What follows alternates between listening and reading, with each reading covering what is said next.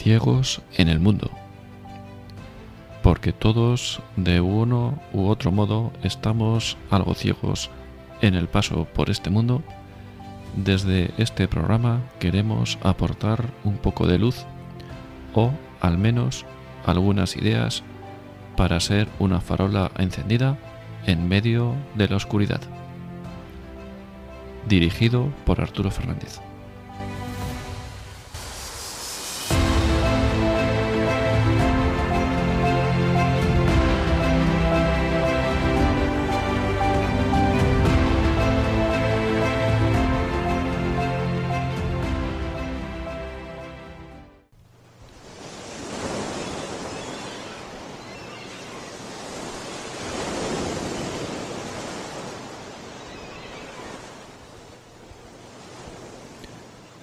Ciegos en el Mundo, edición de verano.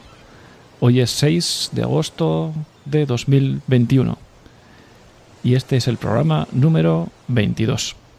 Hoy contamos con un testimonio de Juan Manuel Cotelo, que nos hablará sobre dudas en la fe. Gracias al canal Asalto al Cielo del párroco de Colmenar del Arroyo. Esperemos que os guste.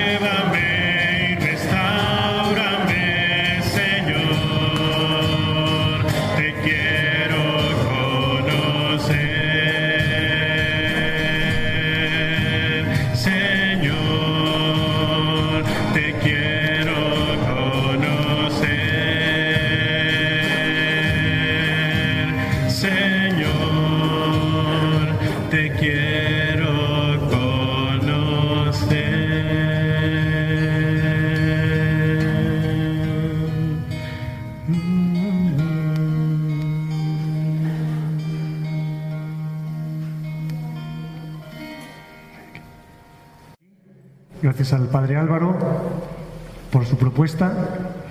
Es importante que quitéis ya los carteles de Se Busca, que ha puesto por toda la Sierra de Madrid y alrededores, porque llevaba invitándome desde hacía mucho tiempo y no era fácil encontrar el hueco. Yo vivo en Valencia y entonces esta semana recibí alguna amenaza de, alguno que está por aquí diciendo o vienes ya o más carteles. Así que nada, al final vengo a entregarme. La verdad es que eh, esto es un reto, esto es un reto al que intento acostumbrarme, pero os confieso que hay un cierto pánico escénico. Pánico escénico, sobre todo porque eh, yo me siento más cómodo cuando el formato es mmm, alguien pregunta, entonces yo contesto, tienes la libertad de decir, pues eso no lo sé, de eso no puedo contestar, con lo cual el problema lo tiene el que ha preguntado pero cuando, cuando el planteamiento es, no, tú cuentas lo, que quieras, entonces, pánico escénico, lo que quieras es mucho. hay, eh, hay, mucho que, que, puede entrar en lo que quiera. y no sé si lo que, lo que puedo contar eh, a cada uno de qué modo le puede eh, interesar, ayudar, afectar. Bueno, entonces, como esto es una especie de cita ciegas, pues yo os cuento, por sugerencia del padre Álvaro, simplificando mucho, mi vida. Mi vida es muy sencilla y muy normalita. Eh, encuentro muy pocas cosas especiales en mi vida, muy pocas. No tengo ya aquí una historia que contar de, pues, de, grandes aventuras o de, grandes fenómenos, ni siquiera desde el punto de vista de la conversión, ¿no? que yo contara pues, que yo antes era atracador de, bancos, que era ateo, que había un cura y le atacaba, que yo quería acabar con la iglesia, no, nada de eso ha pasado en mi vida. Eh, tampoco he vivido fenómenos místicos eh, sorprendentes como para, en fin, hacer una historia interesante, ¿no? Todo es bastante normalito, normalito, diría, y, silencioso. Em, para los que no sepáis nada de a qué me dedico, pues soy periodista, me dedico desde hace unos cuantos años, desde el 87, al cine y televisión. Al principio más televisión y luego más cine. Y diría que durante 20 mm, años. Em, mi, todo mi interés por, mi profesión era porque me encantaba y me sigue encantando. Me gustaba contar historias y a eso eh, me dedico. Estudié la carrera de periodismo sabiendo de algún modo que no me iba a dedicar al periodismo. Eh, advertencia, mi madre está en la sala, si oís toses, no le ofrezcáis un caramelito de menta, sino que es una especie de detector de mentiras. Cuando, cuando digo algo, si le da ataque de tos es que tengo que cambiar de tema, entonces está por ahí infiltrada. Cuando le dije que iba a ser periodista, no, no hubo fiesta en casa ese día. O sea, no, no, no dijo, qué, qué bien, qué bomba, un periodista en la familia. No, no mamá, no, no lo celebraste sino que, digamos que lo, asumió, un periodista, un periodista, ¿eh? dijo esta frase, pero ¿qué vas a ir por ahí con, un micrófono? Eh, sí, tantas veces me he visto en mi vida con un micrófono en la mano, acordándome de aquella profecía de mi madre, vas a ir por ahí con un micrófono. Ahora me lo ponen en las orejas, eh, antes se llevaba en la mano, ¿no? Bueno, entonces, sí es cierto que el modo que tengo hoy de ver mi propia vida eh, desde hace unos años, que son 8 o 10 años, eh, ha cambiado totalmente. Y de algún modo me siento más como espectador de algo que está fuera de mi control que como protagonista. Esto no sé si suena raro lo que acabo de decir, pero eh, intento explicarlo. Es como si las cosas sucedieran y después de que hayan sucedido Mm, me viera en la tesitura de pararme y decir, pero ¿cómo ha pasado esto? Y entonces rebobino, veo lo que ha pasado y, trato de explicarlo, pero a todo lo pasado. De modo que la, impresión que tengo es que realmente no controlo mi vida. Hasta tal punto que cuando la intento controlar, el plan no sale. Lo peor que puede pasar es que lo ponga por escrito, que a veces pongo por escrito mis planes. Pues este año haré esto, el mes que viene haré aquello, dentro de cinco años esto, y, mañana por la tarde esto otro. Y entonces llega mañana por la tarde, el año siguiente, y compruebo que no tiene nada que ver lo que yo había planificado con lo que ha sucedido. Eh, entonces eso es un poquito incómodo, es, desconcertante, ¿no? Porque dices, bueno, entonces yo para qué planifico si luego lo que planifico no sucede. Eh, yo no planifiqué eh, dedicarme a lo que me dedico ahora, que es a hablar de Dios a través de mi trabajo. Realmente nunca lo planifiqué. No fue un, plan que un día tuve. Pues he pensado que sí, que voy a hacer esto y entonces lo diseñé, lo, lo, tracé en teoría y luego lo apliqué en la práctica. No fue así, no fue así. Eh, entonces, la sensación al principio incómoda y finalmente, la más cómoda del mundo es la de perder el control. Si estás acostumbrado a, controlar tu vida al máximo y además a creer que la controlas, pues cualquier cosa que, sale de tu plan te incomoda. Te incomoda. Eh, tú no quieres conocer a una persona, pero, pero te la quieren presentar, pero tú no quieres conocerla, pero es que te la quieren presentar. Y el que te la quiere presentar es muy pesado. Y entonces finalmente tú que has planeado no conocer a esa persona, pues, por escapar de esa persona, le conoces y ese encuentro cambia tu vida. Y cuando ha sucedido dices, pero yo por qué conocí a esa persona si mi plan era no conocerle. Eso es el resumen de por qué yo conocí a Pablo Domínguez, el protagonista de la película de la última cima. Eh, pues si alguno no lo ha visto, eh, trata de un sacerdote que, murió joven, con 42 años, y yo lo había conocido 15 días antes de morir. Y, y ese encuentro que duró un minuto, pues realmente a mí me lanzó a un escenario nuevo que no había planificado. Eh, antes de eso, durante un año antes, pues también sucede, suceden encuentros fortuitos, aparentemente fortuitos, con personas que me contaron, sin que yo les preguntara, de qué modo su vida había cambiado por un, por abro comillas, encuentro personal con Cristo. Esa expresión, encuentro personal con Cristo, en mi vida se había convertido en un tecnicismo, sin traducción. Eh, recuerdo el día que una hermana mía había hecho un cursillo de cristiandad y entonces nos contaba eh, en casa la experiencia y utilizó esta expresión. Es que es un encuentro personal con Cristo, es que tenéis que tener un encuentro personal con Cristo. Y yo recuerdo haber pensado en ese momento, qué suerte has tenido, porque yo no sé cómo se hace eso. Yo sé cómo se hace un encuentro personal con Paco. Quedó a las seis con Paco. Paco, a las seis, ¿dónde? ¿En tu casa? ¿En la mía? No, en la cafetería, venga. Entonces sé hacer un encuentro personal con Paco, lo sé hacer. Voy allí, allí está Paco, llegas tarde Paco, tal, bueno, está. Sé hacer un encuentro personal con, con, con cualquiera, lo sé hacer. Encuentro personal con Cristo. Entonces yo aceptaba que eso era algo posible. Pero ¿cómo se hace eso? Eh, no lo sé. De algún modo es como si toda mi vida hubiera creído en la existencia de Cristo, no lo hubiera puesto jamás en duda, jamás, pero nunca me hubiera encontrado con Él. Como si eh, alguien te dice, eh, ¿crees en, en Miss Universo? Dice, que creo, tengo mi habitación llena de pósters de Miss Universo. O sea, sé todo de Miss Universo. O sea, tengo, tengo toda su biografía. Tú no te metas con Miss Universo delante de mí porque yo no soporto que alguien se meta con ella. Es mi amor. Es mi amor, Miss Universo. Y sueño con Miss Universo. Y deseo encontrarme con Miss Universo. ¿Pero tú has quedado alguna vez con ella? No, nunca. Sé que está, yo, es, más, sé que ha ganado el concurso, pero, nunca se habla con ella. Pues no, es que, yo no sé dónde vive, ¿no? no, tengo ni idea. La sigo por la tele, por internet, tengo sus fotos, sus revistas, pero no sé. Y un día suena la puerta de, tu casa, ting dong, abres, tom, mis universo, hola, ¿qué tal? ¿Cenamos? Entonces, eh, de algún modo, en mi caso, y no, no, sé, cada uno tendrá su propia historia de ese encuentro personal con Cristo, eh, un día deja de, deja de, ser un tecnicismo, una expresión bonita pero que no se traduce, y sucede. Y cuando sucede y le buscas otras palabras, no las encuentras. Pero, a ver, explica esto cómo es. Y dices, pues esto es un encuentro personal con Cristo. eh, yo no puedo decir que le buscara, precisamente porque daba por hecho que, pues que ahí estaba siempre, ¿no? Y, que estaba siempre eh, cerca de mí, pero al hablar con es incómoda de hablar con el vacío. Y hablar con el vacío es incómodo. Es incómodo.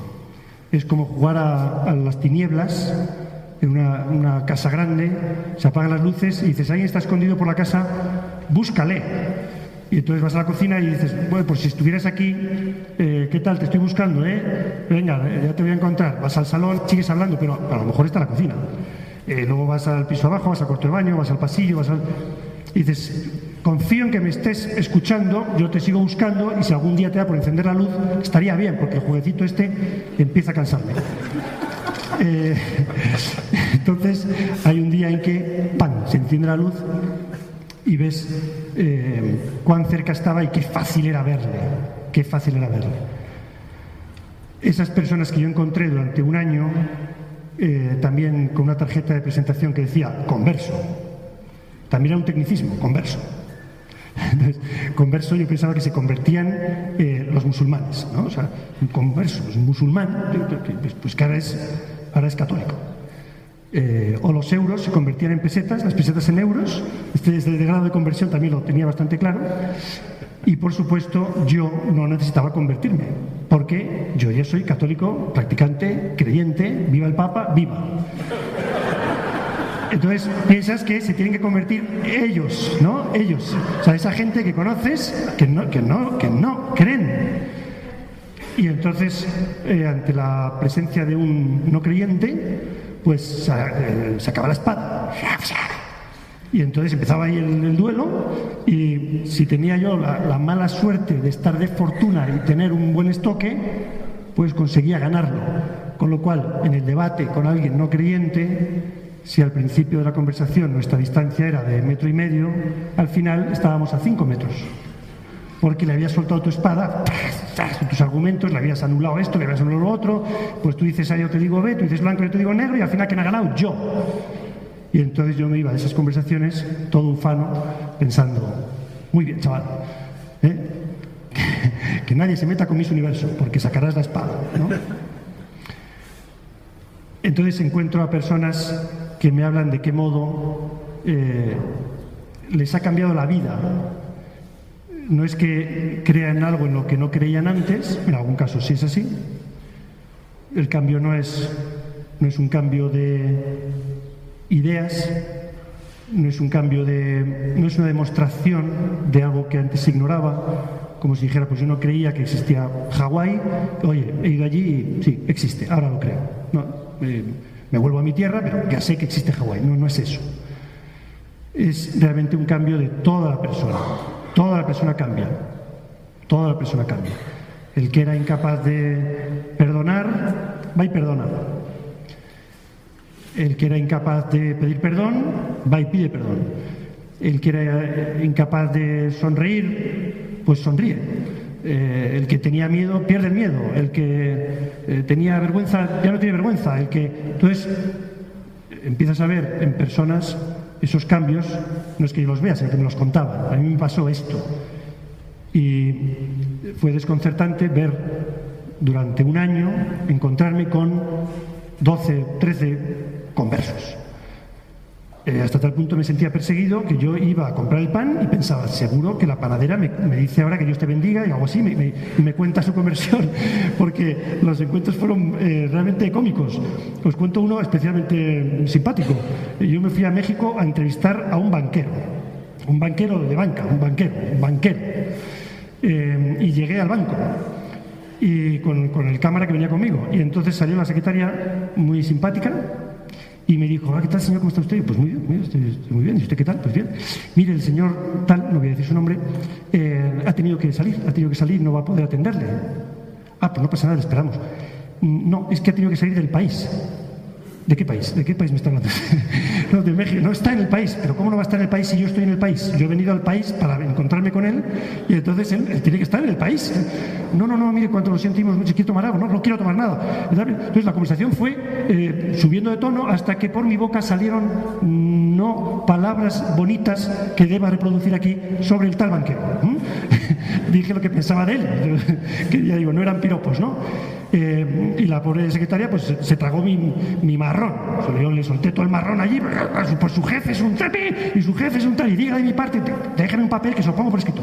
Bueno, y, la señora pues me atendió amablemente y, me, abandonó en, en, la recepción del despacho, ¿no?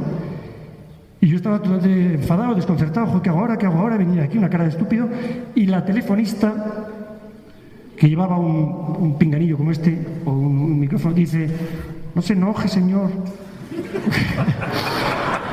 que no me enoje, que no me enoje. Le solté todo el vómito a ella. Su jefe, su ah, señor, no sé, casi estrangulo. Y dice, ah, pues yo tengo una amiga, una amiga que se llama Irene, que, que también ella se enojaba antes, se enojaba mucho antes y ahora no se enoja. No se enoja, Irene, que me cuenta usted que no se enoja. No, no, porque conoció a nuestro Señor. Conoció a... qué Señor? Nuestro Señor Jesucristo lo conoció, ya no se enoja más. No se enoja más Irene. ¿Quiere usted hablar con ella? Le doy su teléfono. tiene a mano el teléfono de la señora Irene, la que no se enoja. Sí, sí, le llamamos. Llama por teléfono. Irene, ¿qué tal? ¿Cómo estás? Mira, estoy aquí con un señor español que está enojado. Está enojado. Creo que le vendría bien hablar contigo. Eh, bueno, entonces yo, y, me, cuenta, no, sí, tal, nuestro señor. Yo quedo con Irene a la media hora. Ah, pues sí, sí. Digo, pues el banquero no lo tenemos. Vamos a entrevistar a esta Irene. Al menos de terapia me va a venir bien. Un, consuelo psicológico, ¿no? Para superar este cabreo.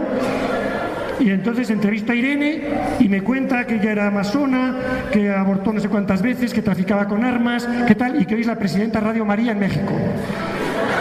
Eh, entonces, digo, "Joder, qué entrevista, qué entrevista más buena. En mitad de entrevista me habla de su amigo Rubén. Sí, mi amigo Rubén, este no se enojaba, sino que este, este se dedicaba a la prostitución y tal, y ahora promueve la castidad, la Eucaristía. Eh, eh, y su amigo Rubén, ¿dónde vive? No, aquí al lado, a dos cuadras. Ah, pues llama, vamos a llamar a Rubén, vamos a llamar a Rubén. Con lo cual, al banquero nunca lo he conocido y me volví a España con dos entrevistas de dos conversos, ¿no? Eh, bueno, esa fue buena, dos en uno. Pero realmente fue un año entero de ir eh, eh, encontrándome con personas sin buscarlas. Y cuando busqué a dos, porque hay un momento que pensé, bueno, ya no los busco yo, ya no- yo quiero conversos, ¿no? Y pues no los conseguía, no los conseguía, se, escabullían, no me contestaban. Bueno, aquellas entrevistas tuvieron un efecto boomerang. Boomerang. Y es que yo les, les decía antes de empezar, eh, les ponía dos condiciones. Y era, la primera era sin, sin reloj, sin reloj. No sé cuánto va a durar esto.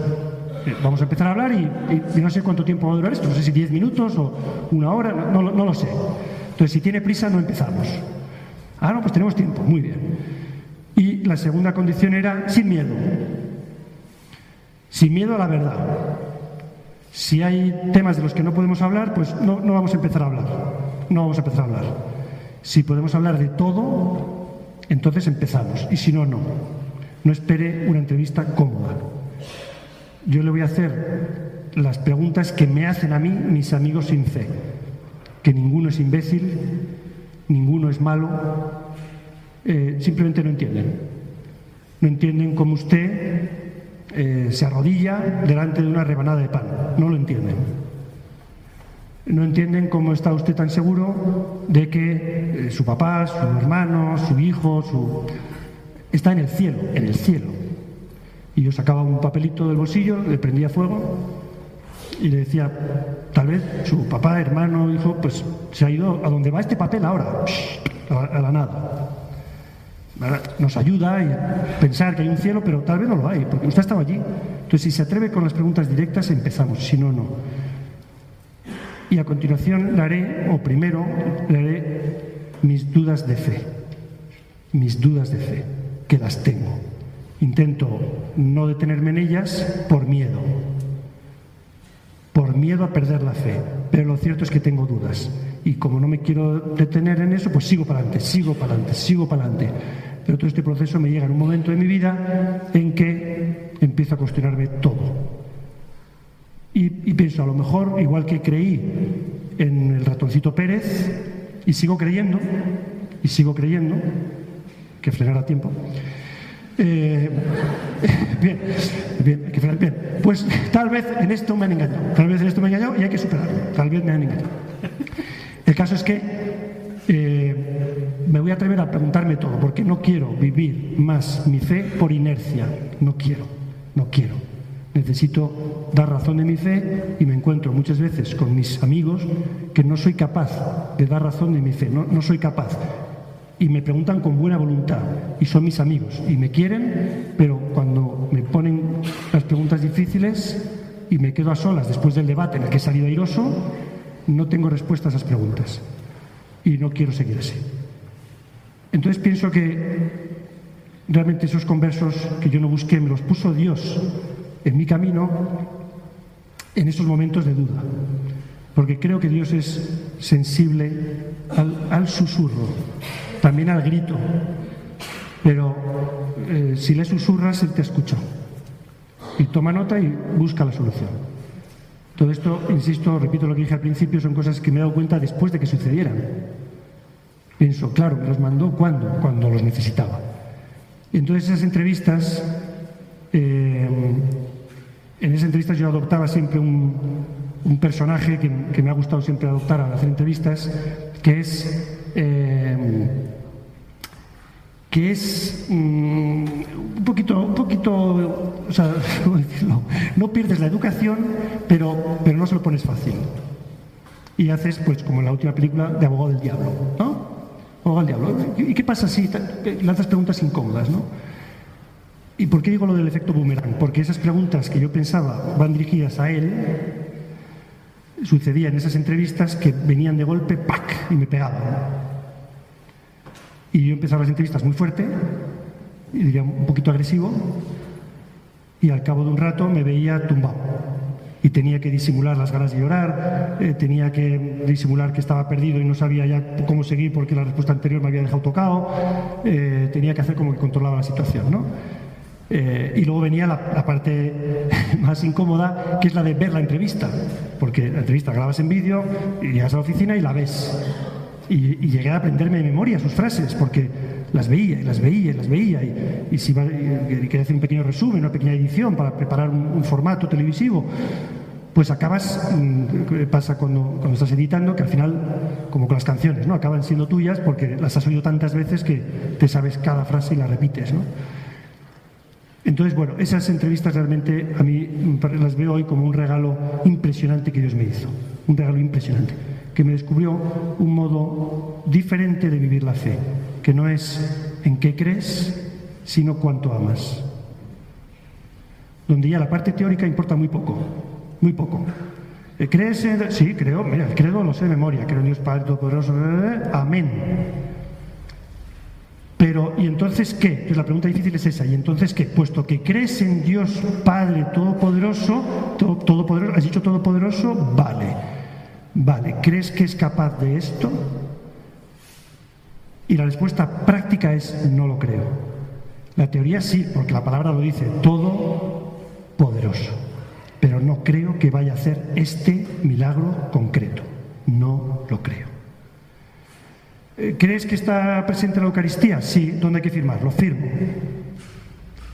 Pero ¿y entonces por qué no hablas con él? El examen teórico lo tienes aprobado, pero ¿por qué no hablas con él?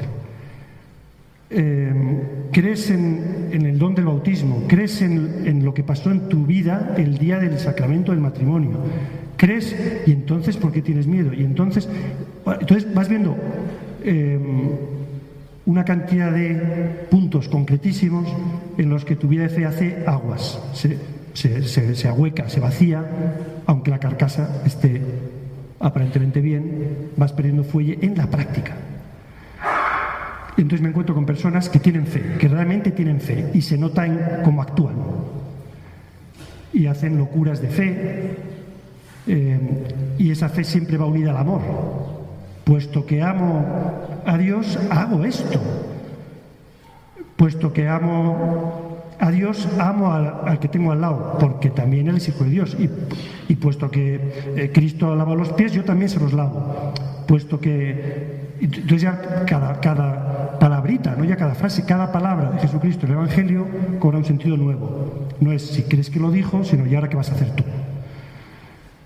Entonces, para mí, eh, creo, eh, digo, a toro pasado, ese fue un primer encuentro con Cristo que yo no busqué y no imaginé que era Cristo presente en las personas que Él pone en tu vida, con rostro concreto, con voz concreta, con hechos de vida concretos, que son para ti. Te está contando pues, la tal Irene o el tal Rubén o quien sea lo que le pasó, pero no es para que hagas un reportaje, sino para que tú, Cristo te está hablando a través de ese Rubén, esa Irene, ese lo que sea. ¿no? Entonces, eh, hoy puedo decir que eh, que Cristo ya tiene rostro para mí, ya tiene rostro para mí, que es el rostro de las personas que va poniendo en mi camino todos los días, todos los días, para decirte algo.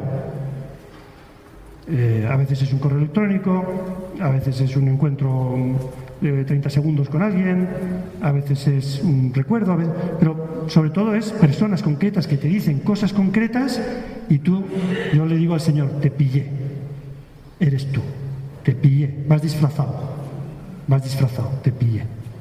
Gracias. Porque te ha dicho alguien no sé qué. Y entonces eh, es como que ya el juego del escondite te pillé, te pillé tu truco. te disfrazas en los demás, te disfrazas en los demás y a través de los demás me vas hablando. ¿no? Eh, adiós, un amigo que se va. Bueno, eh, ¿qué más cosas pasaron? Pasaron el descubrimiento de que esas historias de esos conversos, cuando yo las compartía con mis amigos, y al, principio lo hacía con un cierto temor, ¿no? A ver qué dice este de esto. Entonces, yo tiraba un poco por la cosa sensacionalista. Mira, este era, este era pandillero, este era pandillero. Pues una pasada, qué historia, tío. Pandillero, drogas, historia, la tienes que ver, ¿no? Pero luego veía que lo que les interesaba de esas historias no era la parte, digamos, más sensacionalista, que si era pandillero o que si había estado la violencia, no, sino la parte más eh, más profunda, más espiritual de la historia, ese encuentro con Jesucristo. Eh, mira, esta era una top model, mira, este trabajaba en sonde, este... Pero al final, eso, como estamos tan, saturados ya de historias increíbles, lo que yo veía a mis amigos es que les pasaba lo mismo que a mí, que lo que menos me importaba si era pandillero, sino que se despertaba en ellos y en mí la envidia. Yo quiero eso que tiene ese, yo quiero eso que tiene ese. Eh, y, recuerdo cuántas veces en mitad de entrevista, de modo espontáneo, hoy lo entiendo, hoy pienso, eso es el Espíritu Santo, que gime dentro de ti y te hace decir una frase, te hace Él, la oración te la saca Él, o por tu boca o por tu pensamiento. Cuando yo decía, Señor, yo quiero eso que tiene ese, y estoy, estoy entrevistando a esta persona y hago como que interesante tu historia, pero por dentro pienso, dame eso que tiene ese. Pues hoy pienso, ese Espíritu Santo, primero te pone el caramelo delante, luego te empuja para que coges el caramelo, para que tú se lo pidas y luego va y te lo da. Eh, y por eso Cristo puede decir, pedid y se os dará. Os lo garantizo, pedid y se os dará. Yo creo que es porque sabe el truco. Porque cuando vayáis a pedir, es que esa petición ya os la he puesto yo. Por tanto, ¿cómo nos voy a dar lo que yo mismo os hago pedirme? Eh, hace poco también escuché una, frase de Santa Teresa que decía, Dios no se cansa de dar, no nos cansemos nosotros de recibir. Y la, impresión que tengo, perdona que he dado un pequeño salto a una inquietud actual, la impresión que tengo es que realmente el deseo la, no sé si se puede, se puede hablar así, supongo que no es, no es muy correcto, la vocación de Cristo es conquistar, conquistar todo, conquistar todo, conquistar todo en mí, todo en ti, todo en ti, todo, conquistar todo. Su deseo es conquistar todo. Perdona que insista, pero hoy lo veo así, conquistarlo todo. De modo que si tú a Cristo le dices, yo te doy bastante, te voy a dar el 50% de mí, lo quiero todo. Te doy el 65, lo quiero todo. Te doy el 99, lo quiero todo. Lo quiero todo para servirte del todo. Si me dejas servirte hasta el 60, te estás perdiendo un 40. Si me dejas servirte hasta el 99, te estás perdiendo un 1%. Todo lo mío es tuyo, si lo quieres, si lo aceptas. Con lo cual al final yo pienso, ¿cuál es el resumen de mi vida? Y no sé si el de cada uno de nosotros, que tal vez sea idéntico. Es la persecución que Cristo hace para conquistarnos. Y esa persecución dura más en la medida en que nos resistimos más y dura menos en la medida que nos resistimos menos. No es que nosotros podamos acelerarle a Dios, porque va desbocado, va acelerado, va, sin freno. eh, no le podemos acelerar, pero sí le podemos frenar, diciéndole, hasta aquí y no está mal, no te quejes, porque hay otros que te dan menos.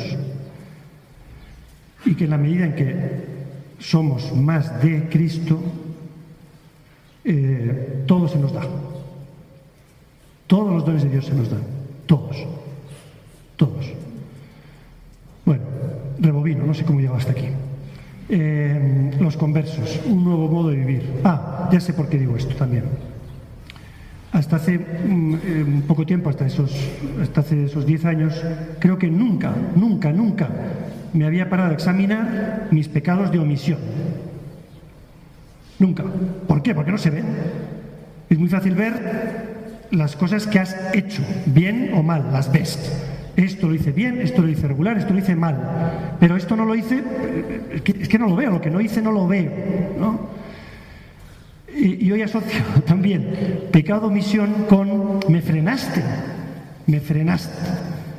Me diste el 60%, pero me frenaste en ese 40%.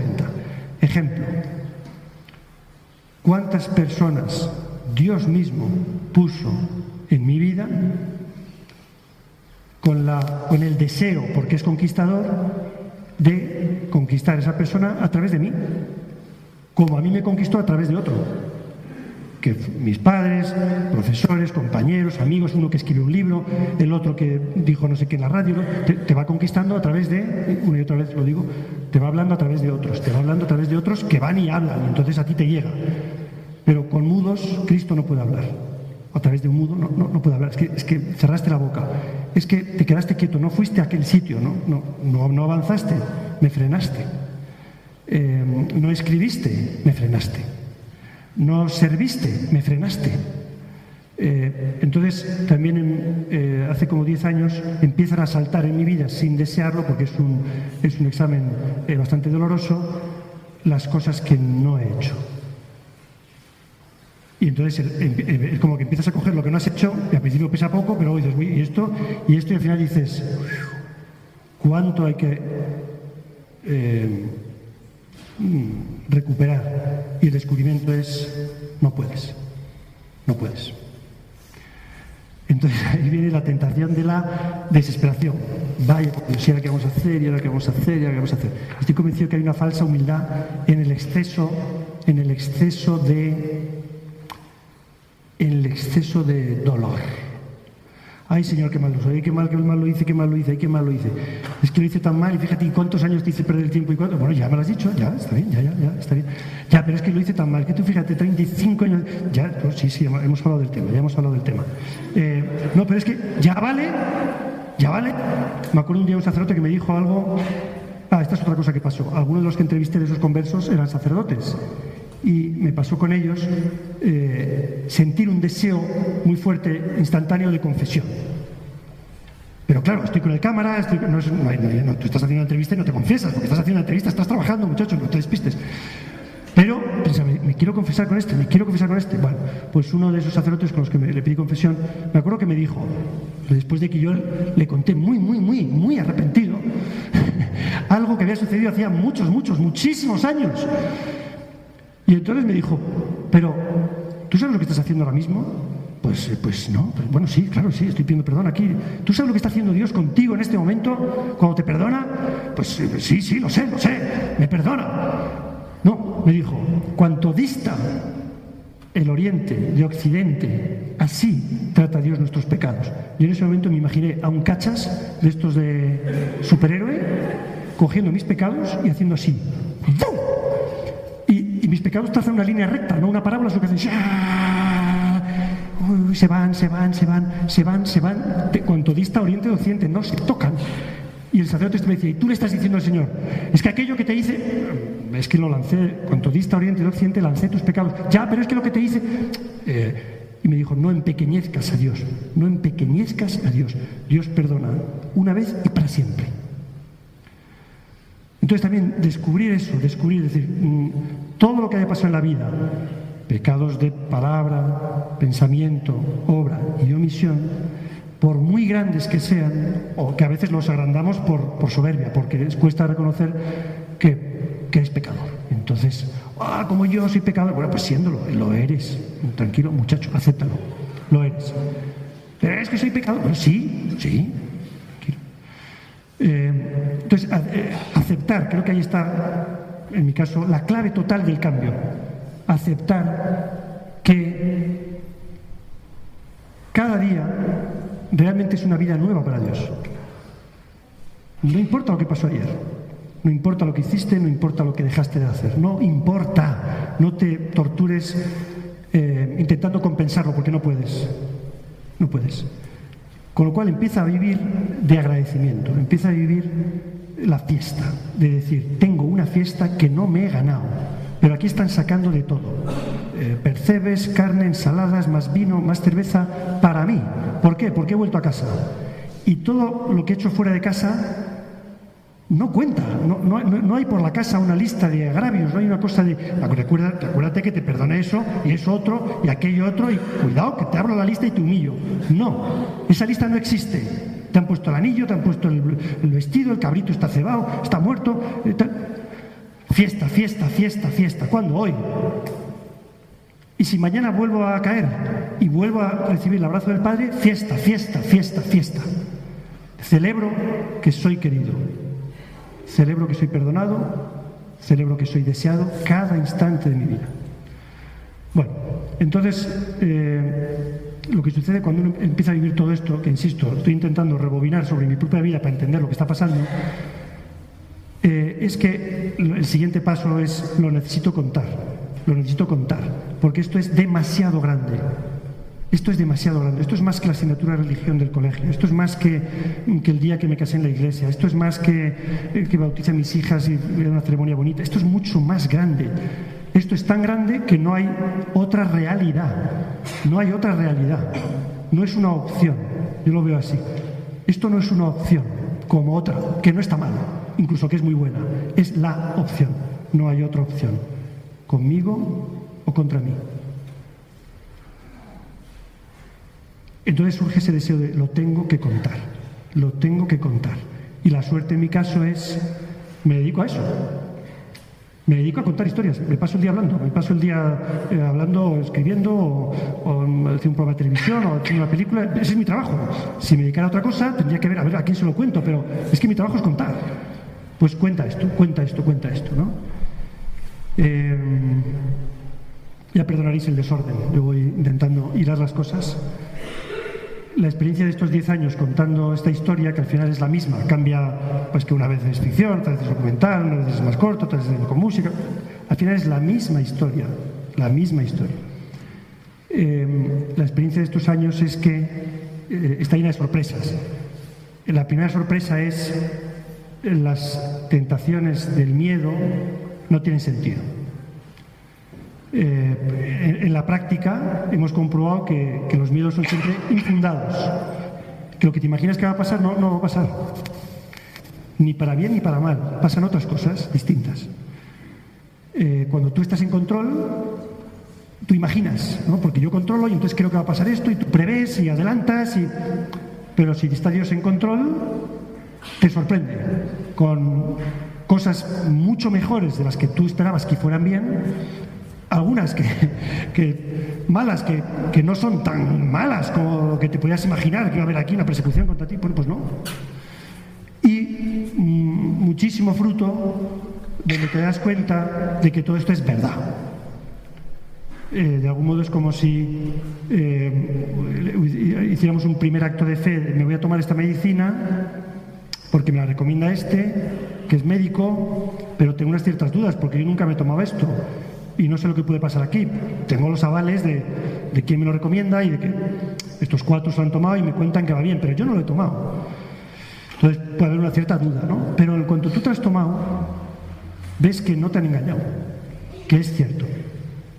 Y que cosas que creías ya dejan de ser un acto de fe para ser una realidad. Ya no crees por ejemplo, en la Eucaristía,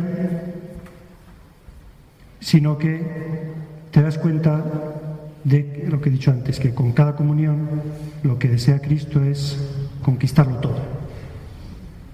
Y cuando sales del templo, de haber comulgado, realmente ya no estás solo. Dices, ahora está conmigo, ahora está conmigo, ya se viene conmigo. Y lo pones a prueba cuando, por ejemplo, te encuentras a alguien triste y yo cuántas veces he experimentado mi incapacidad total para consolar. Alguien te cuenta, ¿sabes qué? Pues tengo esta enfermedad. Y en ese momento yo sentía la parálisis. La parálisis, alguna vez he tenido que estar con muletas, ¿no? Y cuando estás con muletas, pues sientes la parálisis. Y pues, pues, qué torpe soy, ¿no? O sea, pues, sí, puedo caminar, pero, pero qué mal camino, ¿no?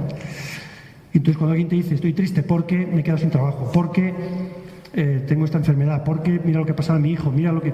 Pues yo notaba esa parálisis de, ay, vaya, oh, vaya, pobre, sí, vaya, vaya, pobre, sí, lo siento, vaya. Y esa sensación de decir, yo no sé consolar, no sé qué decir. Bueno, sí, entonces dices frases sin sentido. Pues venga, ánimo, eh, ánimo, venga, va, venga, venga, seguro que todo se arregla, eh, pero según lo dices sabes que no, no crees lo que acabas de decir, ¿no?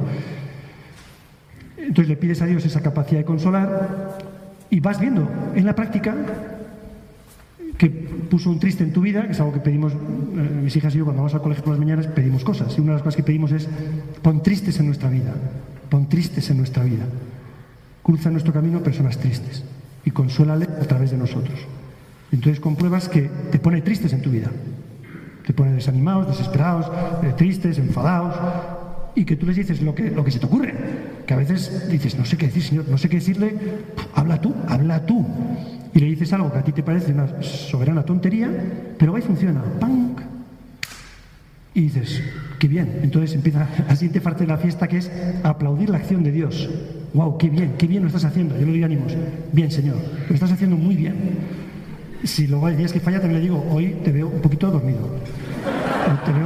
No pasa nada. También está cansado, ¿no? Le vemos en la barca que incluso se queja cuando despierta. vamos a, vamos a sepultar las olas y tal! Estaba durmiendo. Yo pienso, el pobre estaba agotado, durmiendo y lo despertaron. Yo a veces le despierto. Parece que estás un poquito dormidito. ¿eh? Necesito ahora que actúes. Ahora.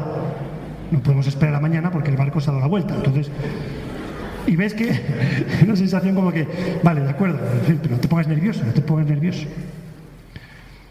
Bueno, ¿qué más cosas? Esto es tan desordenado, yo siento ser desordenado. Os voy a contar una película. Una película, tenía que haber empezado por ahí, más fácil. Esta es una película que, mm, que soñé, la soñé como una película.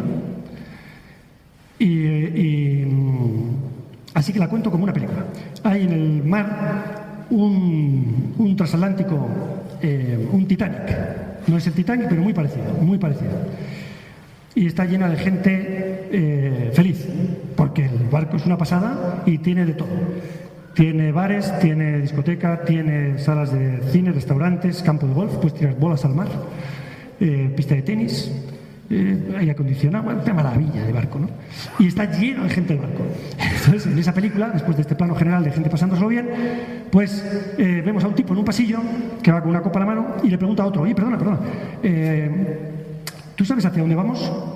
Y el otro, ¿dónde vamos, a dónde vamos, muchacho? ¿Qué pregunta más tonta? Venga, disfruta, chaval, venga, hasta luego. Y, este se queda con su copa, pero sin su pregunta, sin su respuesta, ¿no? Vaya, este me ha fallado. Entonces busca otro. Oye, perdona, perdona que te interrumpa. Eh, ¿Tú sabes a dónde vamos? Y el otro dice, ¿a dónde vamos?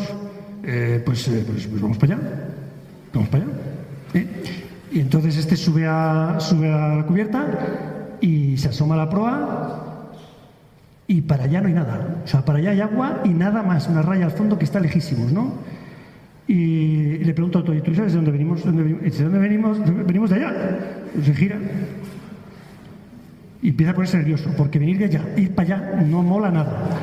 Y entonces eh, eh, la pregunta de a dónde vamos se va expandiendo por el barco. ¿A dónde vamos? Pues para allá. Entonces eh, este empieza a contagiar el miedo a la gente. Oye, subir, subir, que es que vamos para allá. Es que vamos para allá, allá, allá tiene una pinta de aburrido aquel sitio, no hay nada, ¿no? Y entonces las reacciones ante la noticia que vamos para allá, que no hay nada, y venimos de allá, que tampoco hay nada, pues son diversas, ¿no? La gran mayoría dice, tranquilo, tómate otra copa, juega unas bolas de golf, eh, vamos a hacer una película, vamos al restaurante, pero el viaje continúa, ¿no? Hay otros, en cambio, que se ponen muy nerviosos y dicen, que yo no quiero, que yo no quiero ir para allá, que yo no quiero ir a la nada ni venir de la nada. Con lo cual yo me bajo de este barco y saltan al agua. Eh, hay uno que incluso empieza a, transmitir a todo el mundo este viaje es absurdo, empieza a sabotear el barco. a sabotear el barco. Este viaje es absurdo, hay que hundir este barco porque, porque el viaje en sí es absurdo, ¿no? Y el momento en que la gente empieza a saltar al agua, el plano se echa para atrás y pasa la cámara junto a mí y aparezco yo en otro barco, ahí, asomado, a la barandilla y pienso, y llegan hasta mí los gritos y veo la gente allí lejos que se están cayendo al agua y veo que hay tiburones que se los comen. Y yo, y pienso, pobrecitos, pobrecitos, pobrecitos, pobrecitos, qué suerte tengo yo, qué suerte he tenido me caches en la mar que voy en este barco con un patrono que, que sé a dónde va, que sé de dónde vengo y sé a dónde voy, pobrecitos. Y, entonces saco el rosario y empiezo a rezar por ellos, ¿no? Y rezo el rosario. Y me voy a la cama, con sensación de tristeza, ¿no? decir, pues, pobre gente. Y estoy en la cama, durmiendo, y me, despierta alguien, y yo, hay un tipo, y me dice, ven, ven, ven salgo de la cama sin saber muy bien si estoy despierto o dormido y me sube a cubierta, ya es de noche. Y desde cubierta se ve a lo lejos las luces de los barcos y se oyen los gritos de la gente. ¡Socorro! ¡Socorro! Y me pregunta, ¿qué vas a hacer? No, primero me pregunta, ¿qué te parece? Y yo digo, terrible, terrible, terrible, qué tristeza, qué tristeza. ¿Y qué vas a hacer? Yo, pues nada. Bueno, sí, voy a rezar. Ya, ya, si ya, si ya rezado. ¿Y qué más vas a hacer? ¿Qué más voy a hacer yo? Pues nada. Pero ¿cómo no vas a hacer nada? ¿No es que se están ahogando? Ya, pero a ver, a ver, a ver, a ver, punto uno, no sé nadar. Punto dos, hay 5.000 personas en ese barco. Punto tres, el agua está fría. Punto cuatro, hay tiburones. Eh, ¿Yo qué voy a hacer? Nada. Me pregunta, ¿Tú sabes cómo subiste este barco? ¿Perdona? Sí, que si sabes cómo llegaste a este barco. No, no lo recuerdo. Yo me tiré por ti. Y me enseña sus manos y veo que están agujereadas. Y dice, y no me fue bien. Yo, perdí mi vida por ti y ahora necesito que tú te tires a por ellos. Pero es que yo, que no sé nadar, que no sé nadar, que yo... Esto es absurdo, ¿yo qué voy a hacer? Te agradezco mucho lo que hiciste, pero ¿yo qué voy a hacer? Yo nada. Tienes razón, tú no puedes hacer nada, lo haré todo, yo. Pero necesito tu boca, tus manos, tus piernas, tus oídos, tus ojos, para seguir sacando gente. No te obligo, te lo suplico. Y entonces yo digo, déjame pensar, déjame pensar, tómate el tiempo que quieras, pero es urgente. Y se va. Y me deja a mí bastante fastidiado. Y yo miro al barco y decido irme a la cama. Me vuelvo a mi cama. Y ya no consigo dormir, porque se mezcla la voz de la gente gritando con la voz dulce que me dice, no te obligo, te lo suplico. Y cuando ya, enfadado, enfadado, subo a cubierta y enfadado, decido saltar al agua, no con entusiasmo, sino realmente enfadado. Primera sorpresa, al caer al agua no está fría. Pues yo pensaba que me iba a llevar un, un congelado. Pues no, no está fría. Bueno, empiezo a nadar. Y al momento aparece un tipo con una barca neumática con sus remillos, ¿no? estos de playa, de, dos euros, tres euros. Eh, ¿Qué? Sube, sube, vamos juntos. ¡Qué bien! Ya tengo barca. Nos subimos en el bote neumático, no va muy rápido, ¿no? Eh, pero al momento aparecen dos tipos más con una barca de madera que ya caben como 15 personas. ¡Eh, venid! ¡Qué bueno! Esto es una bomba. Tenemos barco de madera. Nos pasamos ya con seis remos, ¿no? Y luego aparece otro. ¡Subid! Motora, tiene motor, este tío tiene motor. Lo subimos al motor ya surcando las olas, ¿no? Y cuando llegamos a donde está la gente, el, sueño acaba en el momento en que una persona levanta la mano aquí, aquí, y dice, gracias, ya era hora de que alguien se tirara por mí. Pues eso es de algún modo el resumen de lo que hemos vivido en Infinito más Uno, que es como se llama esta pequeña productora. Eh, esta es la historia nuestra. Es fiándote no de tu plan, porque tu plan es seguir durmiendo. No de tu confianza en que sabes nadar, no, porque no sabes nadar. Eh, vas enfadado, todo va mal. Eh, fiándote de que Él ha dicho, yo lo voy a hacer por ti, pero te necesito a ti, necesito tus instrumentos. Fiándote solamente de eso, empiezas a rescatar gente que te dice gracias, gracias, gracias, gracias. Se equivocan porque piensan que es que eres tú el que les está sacando. Y la verdad es que te dan ganas de decir a cada uno, no te equivoques muchacho, que yo quería seguir durmiendo en la cama. Ese era mi plan. Tienes que agradecerle a otro. La fuerza, la barca, la temperatura del agua, que los tiburones se han alejado. ¿Quién está haciendo todo? Lo está haciendo nuestro Señor. Em, ayer fue el cumpleaños, eh, bueno, celebramos en casa un cumpleaños de una hija mía, había 25 niñas en casa y les robé un globo. Están buscando, ¿quedan globos? Lo traje yo. Y también lo, he traído hoy pensando en, contaros algo. Yo tengo la sensación de que, eh, bueno, si tuviera que resumir toda la historia de Infinito más Uno, que en el fondo tiene que ver con mi propia historia de estos 10 años, es, eh, diría que todo empieza el día en que comprendo que decir yo es empezar a mentir. Dices yo, ya estás, ya estás mintiendo. A no ser que digas yo me equivoqué, yo me equivoco, mm, por mm, mi fallo, pero cuando haces algo bueno, la, la, convicción que tengo es que como la fuente del amor es una, que es Dios, y esa es su esencia, no es una cualidad de Dios, es la cualidad de Dios. Todo acto de amor, todo acto de amor, chiquitito, chiquitito, chiquitito, o aparentemente grande, procede de Dios. El deseo de Dios, digamos que es este.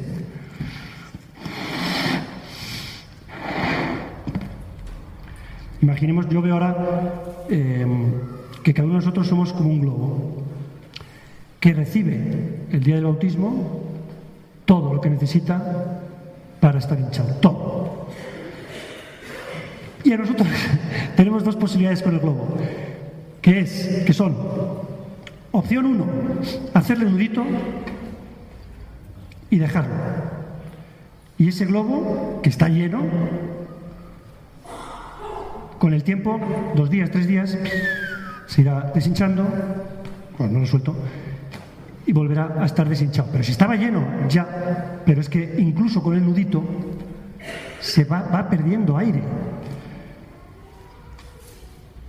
la sensación que tengo es que el deseo de este aire, cuando entra este aire en el globo, es llenarlo todo. O sea, o lo llena todo o no llena nada. No, dice, no voy a, yo voy a llenar medio globo. ¿Cómo lo vas a hacer? No, no puedes, no, puedes llenarlo medio. O sea, o todo o nada. Y que cuando recibimos el Espíritu Santo, que es como el modo que ha encontrado Dios de colarse en nuestra alma, todo lo que desea es que soltemos para que nos lleve a donde quiera. No sé si aquí hay algún ingeniero o alguien muy especializado en últimas tecnologías que nos pueda decir si existe aparato en el mundo capaz de prever lo que va a hacer el globo cuando yo lo suelte.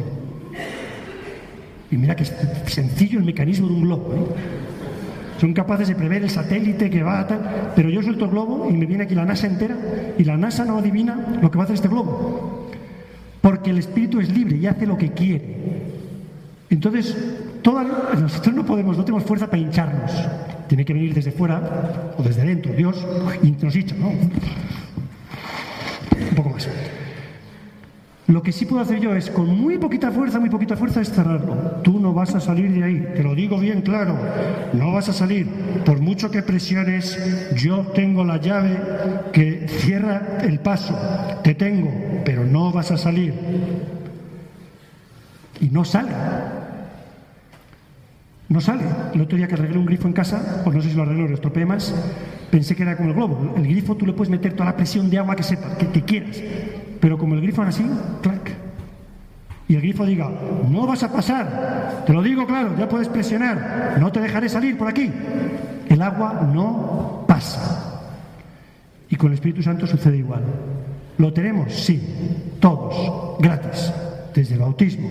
Renovado con cada sacramento, con cada comunión, con cada confesión, con, cada rosario, con cada petición, el Espíritu Santo llenándose, llenándose, llenándose. Pero si yo le digo, no vas a salir de ahí, se queda. Ahora bien, como yo le diga, mira, esto me da pánico, porque no sé lo que vas a hacer. Tus planes no me gustan porque no los controlo. No los controlo y me gusta controlar. Pero voy a abrir un poquito. Voy a abrir un poquito. Estoy dispuesto a ir a donde tú me lleves. Y entonces sueltas. Bueno, y, va aquí, podría abrirlo allí, podría lo vuelve a llenar, te vuelve a soltar, lo vuelve a llenar, te vuelve a soltar. El deseo es llenarnos, vaciarnos, llenarnos, vaciarnos, llenarnos, vaciarnos, vaciarnos dándonos dando, dando el aire a otros, dando el aire a otros, ¿no? Bueno, pues últimamente aquí, el globo. El globo, el grifo, llevar un grifo es más complicado. Pero el globo, globo sí me recuerda que lo importante es que se llene el globo, porque si no está lleno, ya lo puedo lanzar que no va a llegar muy lejos, ¿no? Pero si está lleno, nos lleva a donde sea. Bueno, yo no sé cómo he llegado hasta aquí. Realmente esto, esto es un reto. Además voy sin reloj. Le he dicho al padre Álvaro que puedo hacer señales de corta, corta, tiempo, tiempo. Mi madre no tose, no sé si es que se ha dormido. Pero bueno, esto es un poquito el, el resumen, perdonad, desordenado de, de mi vida. Hay muchos descubrimientos en estos años no sé, ¿puedo hablar más o no? Si haga gestos, ¿eh? Uno de los descubrimientos también nuevos es que no estamos solos, y no ya me refiero a la compañía de Dios, sino que, realmente la Iglesia es una familia hermosa donde la verdad es que nos queremos. Antes, cuando ha mencionado el padre Álvaro, ha dicho algo así como que yo viajo y, conozco, y, pues sí es cierto que gracias a estos viajes de estos diez últimos años he conocido algo completamente nuevo para mí, que es el mosaico eh, multicolor de la iglesia. Yo pensaba que conocía la iglesia, pero cuando conoces a esos y a esas y a esos y a esas, y dices, wow, aquí hay de todo.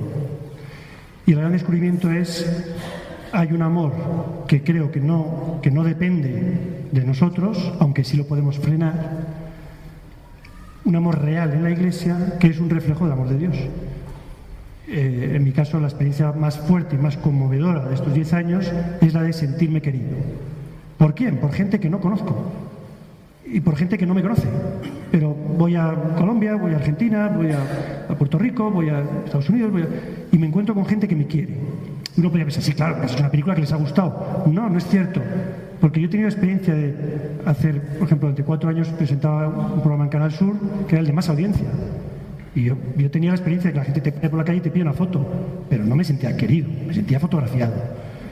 Eh, entonces eso es una experiencia nueva, eh, muy conmovedora, que me atrevería a decir eh, hemos de importar. tal vez cuando uno viaja es más sensible a todo, ¿no?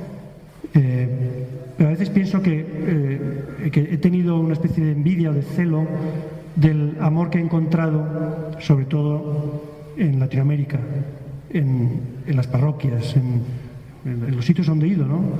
Eh, os puedo contar eh, una situación que he vivido tres, tres veces al menos que recuerde ahora. Que es ir a una misa, una vez en Puerto Rico, otra vez en Santiago de Chile y otra en México, y ir a una misa y sentarme allí en, un banco. Y al empezar la misa eh, el sacerdote de repente dice, pongan de pie los, los que vienen por primera vez. Entonces, te levantas y empiezan a cantar. Eh, eh, la canción no me acuerdo exactamente cómo era el, pero el estribillo era algo así, porque tú, tú, tú eres bienvenido, tú, tú, tú, y todos te señalan, tú, tú, tú, eres el más amado, tú, tú, tú, eres bienvenido, tú, bienvenido qué bonito, está empezando, me da la bienvenida. ¿Y cómo te llamas? Juan Manuel, Juan Manuel, de España. ¿Vas a estar mucho por aquí, no? Tres días. Juan Manuel, lo que quieras. Sales de, la misa y te llevas tres tarjetas de visita. De gente que te ha dicho, oye Juan encantado, mira, yo si quieres algo, aquí está mi tarjeta, yo voy a estar aquí, tengo un taller. Ah, muchas gracias, encantado, venga, muchas gracias. Y luego otro dice, oye Juan mira, si tienes donde cenar hoy, me está invitando a cenar a su casa y no le conozco nada. Ah, porque si quieres, mira, nosotros vivimos aquí cerca. Ah, no, muchas gracias, he quedado. Te invito a cenar. ¿Quiénes? Tus hermanos. Recuerdo también otra escena en Panamá, una iglesia, misa de domingo, abarrotada de gente y el sacerdote llega diez minutos tarde. Y dice, ya sudando como un pollo, y dice, ah, perdón hermano, que, el, carro se me ha atrofiado, he tenido que venir tarde. Empieza la misa, pido excusas porque se le ha atrofiado el carro, y, bueno, suda, el pobre suda, suda, ¿no? Al terminar la misa me van a presentar al sacerdote y tengo que esperar porque hay tres o cuatro personas por delante de mí. Pero yo escucho las conversaciones que tienen y uno le dice, mire padre, le dejo las llaves de mi carro hasta que arregle el suyo porque me voy con el de mi esposa. No, no es necesario que me... Siguiente, mire, yo tengo un taller de coches. Si necesita usted arreglar el coche, venga a mi taller que le arreglo el coche. Siguiente, padre, ¿a dónde le llevo? Y yo en ese momento pensaba, si el llega allí mi y dice que se ha estropeado el coche, lo primero que dice el de al lado es que hubiera cogido un taxi. Que hubiera cogido un taxi. bueno, soy malo porque no somos tan malos. Pero yo estas manifestaciones de cariño eh, por ahí he descubierto al menos la frialdad con la que yo estoy acostumbrado a tratar a las personas con las que comparto el sacramento todos los domingos. ¿no? Bueno, pues padre, yo no sé si quiere corregir algo de lo que he dicho. No sé si algo de lo que he compartido os, os sirve, os ayuda. Si es así, pues damos gracias a Dios. Y si no, pues, pues nada, aquí se está más fresco que fuera. ¿eh?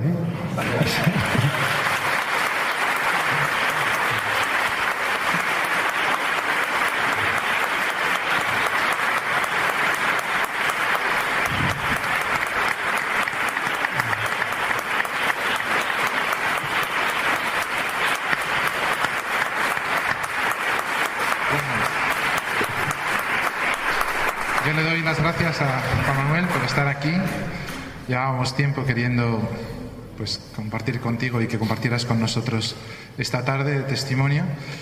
Eh, pues es una bendición siempre poder escuchar eh, el testimonio ¿no? de cómo hay hombres y mujeres que se han encontrado con Cristo, ¿no? ese encuentro personal que tú decías, que cambia la vida, que no es una manera de pensar, sino que es sobre todo una manera de vivir una manera de vivir en alegría, una manera de vivir con esperanza, una manera de vivir sin sentirse uno huérfano, ¿no? Y sabiendo que tiene un destino. Y tú, pues esta tarde también nos has ayudado con tu testimonio y con el de todas esas personas que has conocido, pues también nosotros a tener nuestro encuentro con, con Él. Y quería, como agradecimiento, regalarte, no sé si ya lo tienes, el libro del buen ladrón. No lo tengo, no lo tengo, prometo que no lo tengo. es un libro que hemos editado, que es una maravilla, una preciosidad, y que sé que te va a encantar porque además es uno de los primeros conversos. Bueno, voy a contar una cosa de los libros. Eh, antes hablaba de esas personas que Dios va poniendo en mi vida, pero también va poniendo libros, libros. Y, no hay libro desde hace 10 años que no pegue en la diana, punk. Cuando termino un libro, le digo al Señor, a ver cuál es el siguiente que empezamos. Y a veces cojo, por ejemplo, una hermana mía me regaló un libro hace como 10 años que ni me gustó el título ni la encuadernación. Y la letra pequeña y las páginas muy finas. Y entonces le dije, ah, qué bien, pues qué, maravilla, muchas gracias, ¿eh? está estupendo, como le digo ahora. qué bueno, qué bueno. No lo he leído, lo voy a leer. Llegué a casa, tac, estantería. Cuatro años después, a ver qué empiezo, a ver qué empiezo, y veo ese librito, lo agarro, él y yo, Gabriele Bosis bomba atómica. Explotó. Luego fui a, un día a visitar las hermanas carmelitas en Ávila. Eh, eran las horas completas Santa Teresa, ya sonó mal, horas completas Santa Teresa. Me joder, Santa Teresa, esto, esto hay que ser muy listo para leerlo, seguro. Esto, empecé a leer Santa Teresa, bomba, Santa Teresa. Fui a México, me regalaron yo no gasto un céntimo en libros, ¿sabe? Que me van regalando. Me regalaron La Divina Misericordia, el diario de Santa Faustina Kowalska. Los milagros que he visto por la coronilla. Dos en ese mismo viaje, que empecé a rezar la coronilla. Eh, pasé de México a El Salvador y vi un milagro. Eh, gracias a eso, a la vuelta en un tren Madrid-Valencia, eh, rezo con una, una, chica que me cuenta que ha abortado tres veces rezamos pidiendo al Señor un nuevo embarazo, me, cuenta, y a los dos meses estoy embarazada, ya tiene tres años la niña. Eh, y así, entonces no sé qué hay aquí, pero hay un regalo, hay una bomba, hay una bomba, que va a explotar, va a explotar. Bueno, muchísimas gracias, de verdad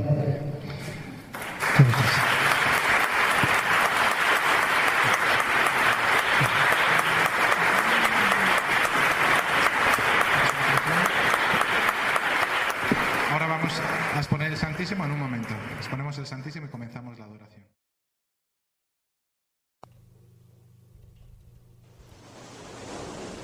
Y hasta aquí el programa de hoy. Esperemos que os haya resultado interesante. Muchas gracias y hasta la próxima semana.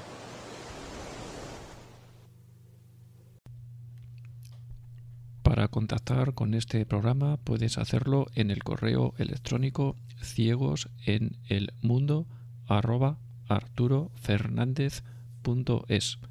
o bien en el número de WhatsApp 91 0 60 70 93. Yo soy Arturo Fernández y esto es Ciegos en el Mundo.